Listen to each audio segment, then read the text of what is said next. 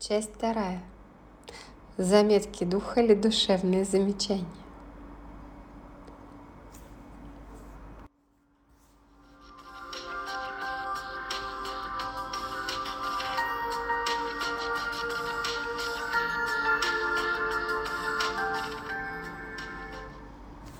Он проснулся среди ночи.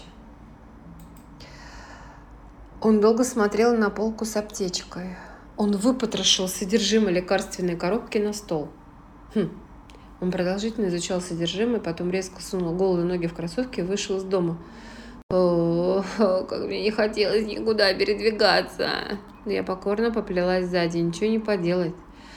А за год моего следования за ним я несколько утратила способность погружаться в его мысли, потому что они меня совершенно не радовали, даже не вызывали интереса. Когда меня познакомили с ним, его внутренний мир после комы был объединен и зациклен лишь на физиологических потребностях организма, а духовного родства я в нем не увидела, потому просто была тенью всех его перемещений в пространстве. И вот, и вот, впервые за 367 дней мне захотелось понять, а почему он, выкарабкавшись из месячной комы, получив желанный шанс – завис в пространстве бездействия, отсутствия планов на будущее. Его хранитель, ну, предыдущий, перешел на другой уровень. А у нас не принято выяснять а, про объект миссии. Быть рядом, не вступать в контакт, оберегать. И только ангел решает судьбоносные вехи. Я лишь всего-навсего обычный оберегатель. Самое серьезное, что я могу только внушать положительные мысли в периоды его крепкого сна, поддерживать его во время болезни или упадка сил, и не более. Он бежал в круглосуточную аптеку, перепугав дежурного провизора, заплатил за таблетки и опрометью, будто спасался, он мчался к дому. Ну не могу же я запретить пить ему всякую дрянь. Ведь даже я прикоснуться к нему не могу. Он проглотил две таблетки и лег на кровать. Странно. Снотворное? Он всегда сам справлялся с засыпанием. Зачем? Через час он крепко уснул, без движений. Да, его сон – это мое любимое время. Но как не хотелось бы мне вернуться, ой, на тот бал. Эх, чтобы вновь увидеть влюбленные глаза, я, переселив желание, присела рядом. Я сидела рядом и размышляла, да, конечно, Сон это прекрасно, но возможность попасть в то же время, в то же пространство была столь редка, как выигрыш в лотерейном билете. За окном наступило утро. Его хмурость и нежелание начинать новый день сквозили не только через движение тела, но и вокруг его оболочки. Чувствовалась опустошенность, а в голове он крутил одно и то же слово. Не получилось, не получилось. Не получилось. Я экспериментировала, влезая в его мысли, и прочитала. И прочитала его внутренний посыл. И моему удивлению не было меры. Вчера, погрузив странные таблетки в себя, его единственным желанием было быстрее заснуть, чтобы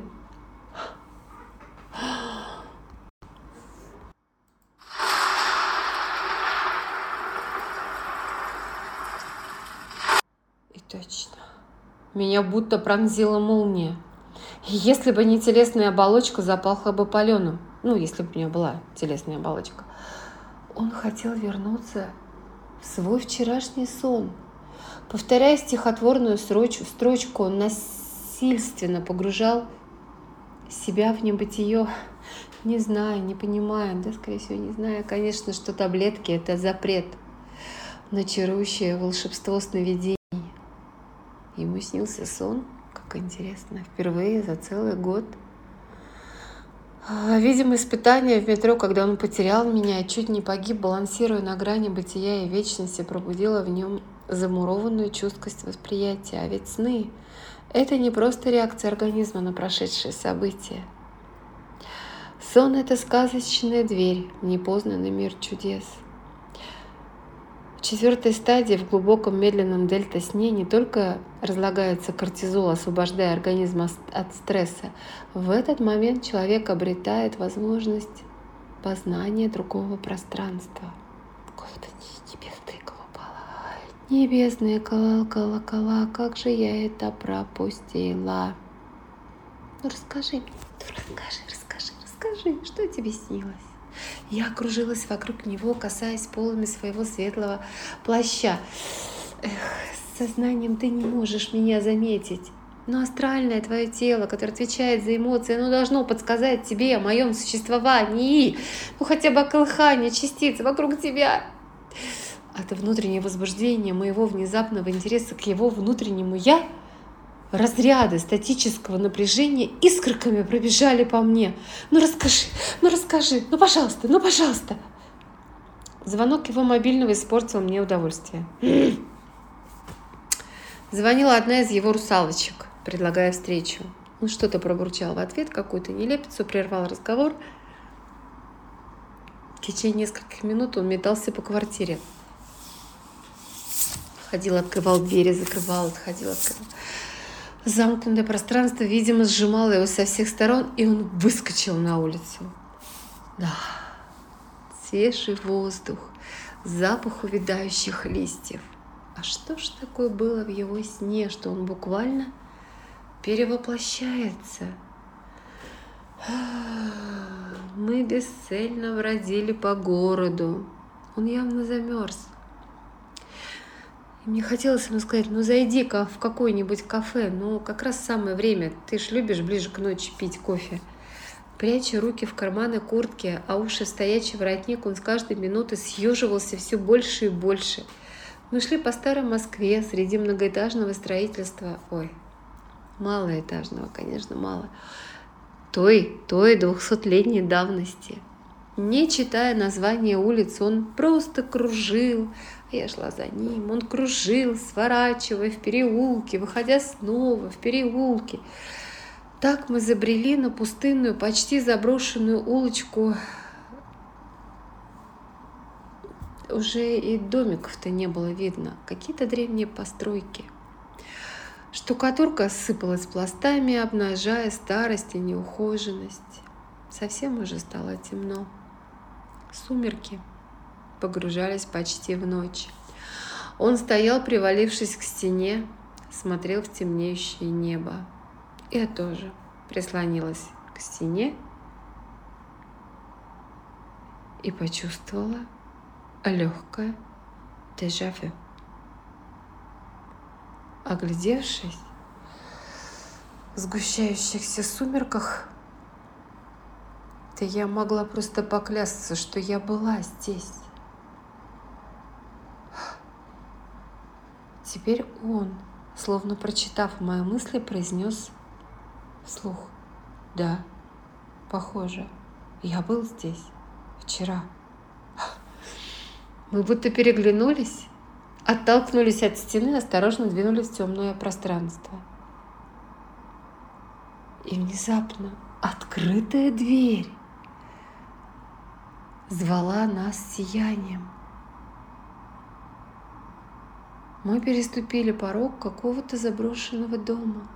И у блеск, шум, света, несколько десятков празднично одетых людей, музыка, смех, будто красочный калейдоскоп.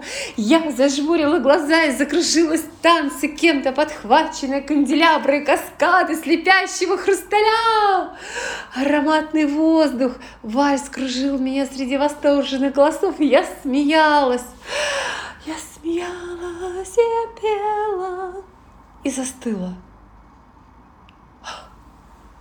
Я застыла, потому что серо-синие глаза с той же нежностью смотрели на меня. Я будто поперхнулась переслащенным эклером. Я снова, снова, снова нестерпимо захотелось пить. Я погружалась, я погружалась в его нежно обволакивающий взгляд, я вдруг поймала себя на мысли, господи, только мой бы этот, этот, как вот там, да, вот, короче, он бы не проснулся. Сколько продолжалось это волшебство, я не осознавала. Дай куда-то. Меня просто не стало. Пузырьковая невесомость унесла меня когда он прикоснулся своим нежным поцелуем к моим губам. Так незабываемо,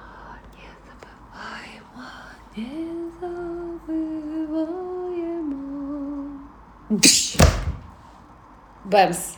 Еще раз бэмс. Опять жесткая резинка ударом в грудь.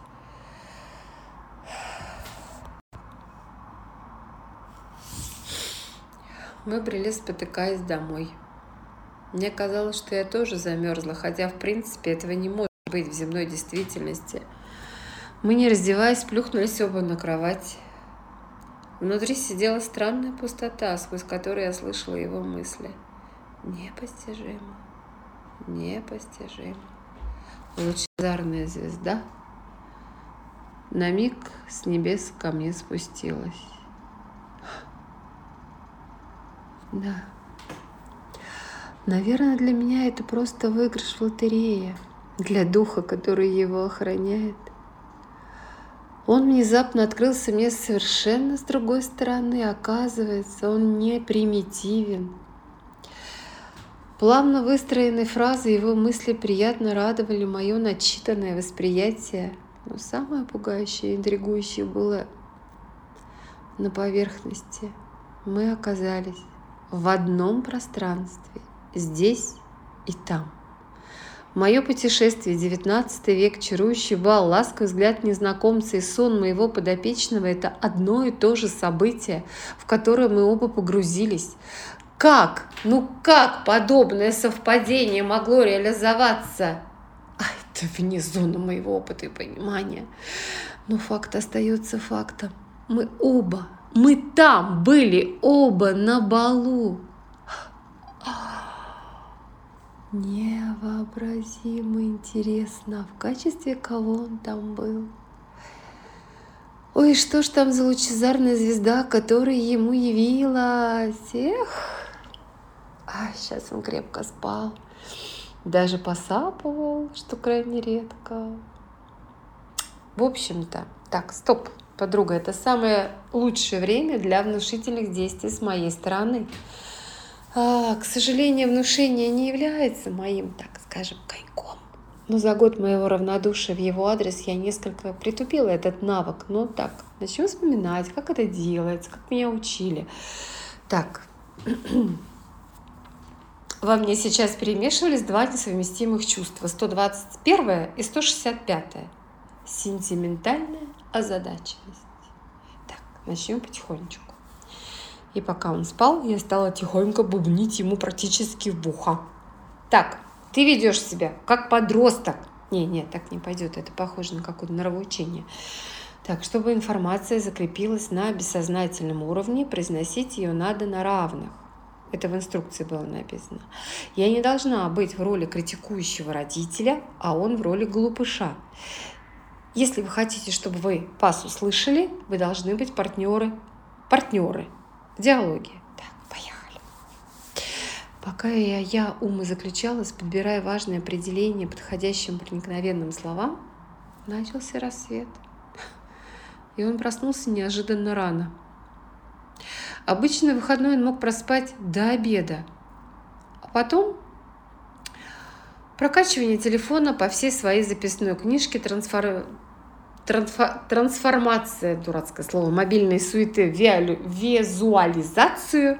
В общем, так, он звонил всем подряд по своей телефонной книжке. Да, в наше время телефонная книжка, но тем не менее он открывал ее в телефоне, непонятно, да, звонил всем подряд. И потом вечеринка сокрушала все стены нашей квартиры а удивляло вообще количество женских особей. Я даже ушла в спальню. Я пыталась спрятаться на лоджии. Мне хотелось залезть в шкаф. Ой, пересилив желание, я даже не знаю, я... Ах, кстати, я даже почти залезла в шкаф. И вдруг почувствовала какой-то, ай, укол совести. Прям как будто что-то кольнуло такое больное. Я вернулась на кухню и застала душещипательную картину. Девушка обвязывала его палец многослойным уродством бинтовым, Пытаюсь остановить кровь. Вот он, укол моей совести. Ну, не на минуту, нельзя его оставить. Порезался, как ребенок. Интересно, а почему он так пристально разглядывает девушку? Будто что-то выискивает. Так. И я сосредоточилась, прослеживая его мысли. Он искал в лице новоявленной медсестры черты незнакомки. Угу. Том бальном сне. Если бы я знала раньше, что мы будем с ним в одном сновидении, я, наверное, не столь бы упивалась собственными ощущениями, хотя они были так прекрасны. А нашла бы предмет его тоски, хотя, эх, вспоминая серо-синие глаза незнакомца, а я с грустью поняла, что вряд ли могла отвлекаться на поиски чего-либо другого. Он, пересмотрев всех приглашенных девиц, с разочарованием, без сожаления, быстренько завершил свой этот кастинг и остался наедине со мной. Ну, понятно, что меня-то он не видит. Хотя, с другой стороны, это была разумная тишина и покой. Ну, неразумно искать среди десятка знакомых особей ту единственную из сна. Ну, наивно верить, что ее можно было здесь встретить. Ты не понимаешь, что во сне происходит, ну, не, не всегда ранее увиденное в жизни. Это твое заблуждение. Сон – это не переработка уставшей мозгом предыдущей информации. Ну, ладно, что я буду, не буду объяснять. Так. Второй час ночи. Я сижу уже как маятник, качаясь из стороны в сторону, когда аж он ляжет спать. А он не спал. Он смотрел в окно на мерцающие огни соседских домов. На оживленное днем и ночью шоссе вдалеке, прислоняя лоб к холодному стеклу, и грезил. Не думала я, что он обычно, вот этот равнодушно скучающий житель планеты, сейчас ранимо грустил, как будто он потерял близкого человека. Не сомкнув глаз, мы еще просидели два часа, четыре часа утра. Я выслушивала его горькие размышления, в которых таяла его надежда. Хм. Мне так стало грустно. Я так ругала себя, что я не понимала его раньше. Я так нестерпимо захотелось обнять его, приласкать, как потерянного щеночка. Я даже мысленно сжалась, напрягая все свои возможности, умения, способности, невзирая на запрет, данный свыше. Я сконцентрировала пучок энергии в правой руке и слегка провела энергошаром вдоль его лица. И так хотелось к нему прикоснуться. Сквозь оболочку я почувствовала его холодный нос – Впрямь как у щеночка. Здоров, подумалось мне. Он оказался чувствительнее, чем я предполагала. Он отшатнулся от моей руки, а он ее не видел. Его что-то передернуло внутри, и он замер, вращая глазами. Кто здесь? Нелепый вопрос в 21 веке от человека, который разбирается в компьютерах в технике. Я замерла.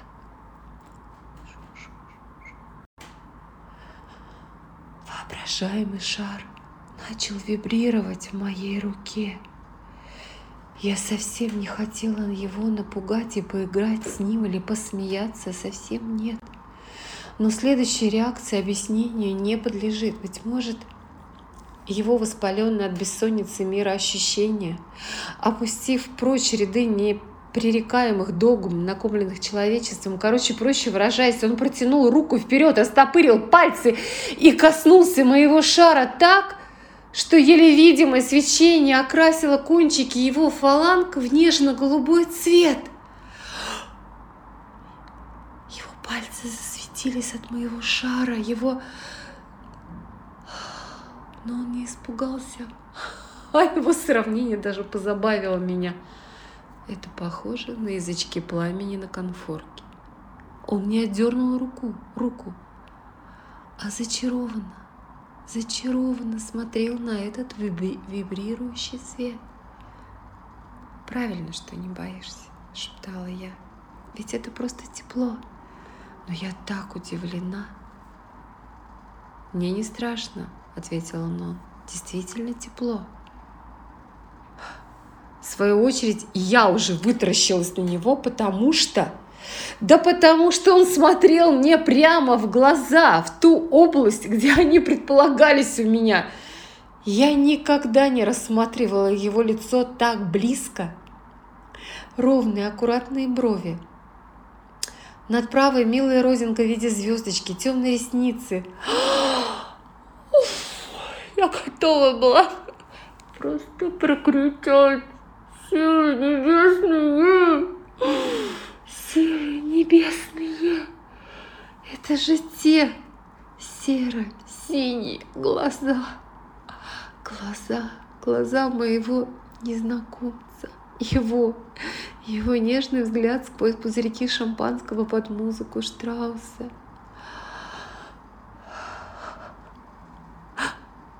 Я потеряла равновесие. Энергошар зашатался в моей руке и лопнул, осветив пространство мгновенной вспышкой. Меня ударило горячей волной. Я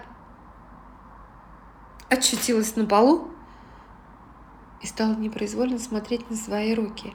И вместо привычного прозрачного контура очертания моего тела все точечно засветилось, будто микроскопические голубоватые лампочки опрессовали меня всю, каждую черточку, и волосы, и мой любимый белый плащ. Как созвездие, я сидела на полу и светилась. Непостижимо! Воскликнули тихо мы одновременно, сливая в один голос. Он тоже сидел на полу около моих ног, осторожно протягивая ко мне руку. «Только не трогай меня. Это может быть опасно, опасно, опасно, опасно!» Затараторила я, испугавшись настолько сильно, что стала почти заикаться. «Лучезарная звезда!» Он прошептал тихо, буквально съедая меня взглядом. Физическое тело на сегодняшний момент наиболее полно изучено. Соприкасаясь с физическим миром, голосом диктора, я стала внушать ему. Оно взаимодействует с материей. Основное его назначение – получать впечатление и нарабатывать знания. Эфирное тело позволяет а, повторять форму физического тела. Как ты прекрасна! Вновь сказал он, не слушая мое изложение. Я продолжала. Назначение эфирного тела приводит биоэнергии для человека. На тело своего рода сталкер в запрещенные места. Читал Стругацких? Так вот, я не физическое тело, я твоя галлюцинация. Господи. Ничего более разумного я не смогла придумать в тот момент. Мне все равно, кто ты, сказал он. Я тебя вижу. Только не исчезай. Я прошу тебя, только не исчезай. Иначе я умру без тебя. Ничего себе. Ничего себе поворот. В нем вихрем блендера перемешаны сейчас почти половина чувств из порядкового списка беспо... беспомощность, ранимость, трепет, тревожность, мечтательность, взволнованность, возбуждение, легкое помешательство. Да мне не перечислить всех этих чувств. Я только сказала. Если честно, от меня вообще ничего не зависит. Я могу раствориться в любую секунду. От кого зависит? Резко спросил он. Я не знаю. Наверное, от того, кто лучше бы не узнал ничего. Иначе меня на сто лет куда-нибудь там. Можно прикоснуться к тебе? Спросила она. Прикоснуться ко мне? Наверное, можно. Немножко даже стало смешно, потому что в мыслях пришло. Ко мне можно прикоснуться до первого луча солнца, до крика скрипучего петуха, как в кино про вампиров. Ну, я же не вампир.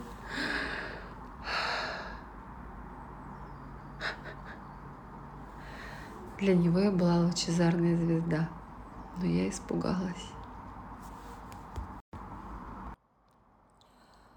В сновидениях у людей – и в путешествиях у духов ощущение пережитого в сотни раз ярче, чем в земной действительности. Да, вы знаете сами, во сне вы ощущаете в сто крат ярче, чем в земной жизни. Но подобная ситуация не была прописана в инструкциях, и я даже не представляла, что делать. Мы, мы молча смотрели друг на друга. Для меня это было впервые и незабываемо, когда мужчина смотрит на тебя взглядом любви.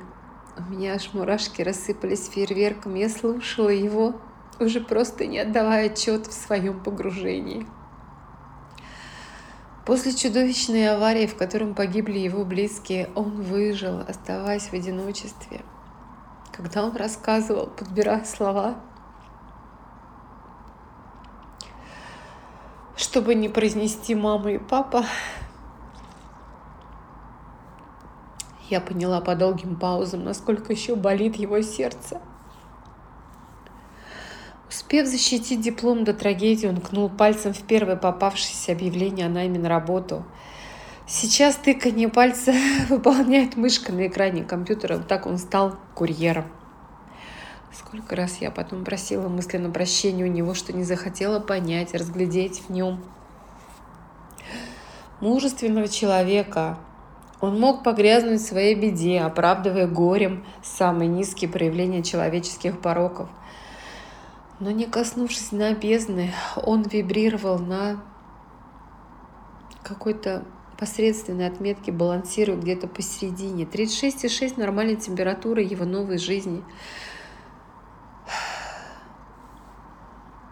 Так он жил целый год в одиночестве, тихо, не думая ни о чем, не задумываясь ни о чем. И вот год спустя он увидел во мне свою долгожданную частичку счастья в том пространстве, где не нужны слова объяснения. Здесь не проверяют годами стойкость и серьезность взаимных чувств, и это все приходит в мгновение с первого взгляда. Потому я искренне понимала его трепетность ко мне.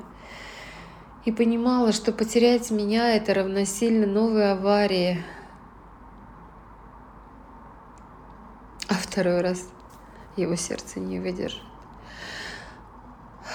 У меня что-то внутри откликнулось.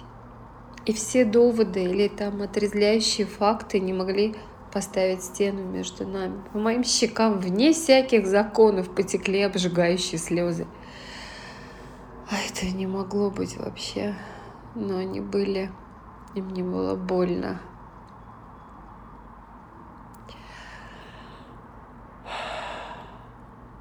Но если мы будем продолжать упиваться одними чувствами, то с наступлением неважно чего, рассвета, повышением внутреннего давления у него или что-то еще, он потеряет со мной контакт, и я исчезну. Так, подожди, подожди, пожалуйста, подожди. Я должна успеть научить тебя, чтобы ты меня мог слышать возможно, изредка видеть, не знаю. Ну, вдруг это шанс. Главное, так, без резких движений. Ты то просто запоминай, говорила я ему. В принципе, атрибутов светового или там ночного времени не нужно. Я всегда с тобой, я всегда рядом. Главное, ты должен быть в состоянии полного ослабления. А, ну, вот как вот, может быть, в транс в какой-то входить. Ну, как-то вот так, ну, давай будем учиться.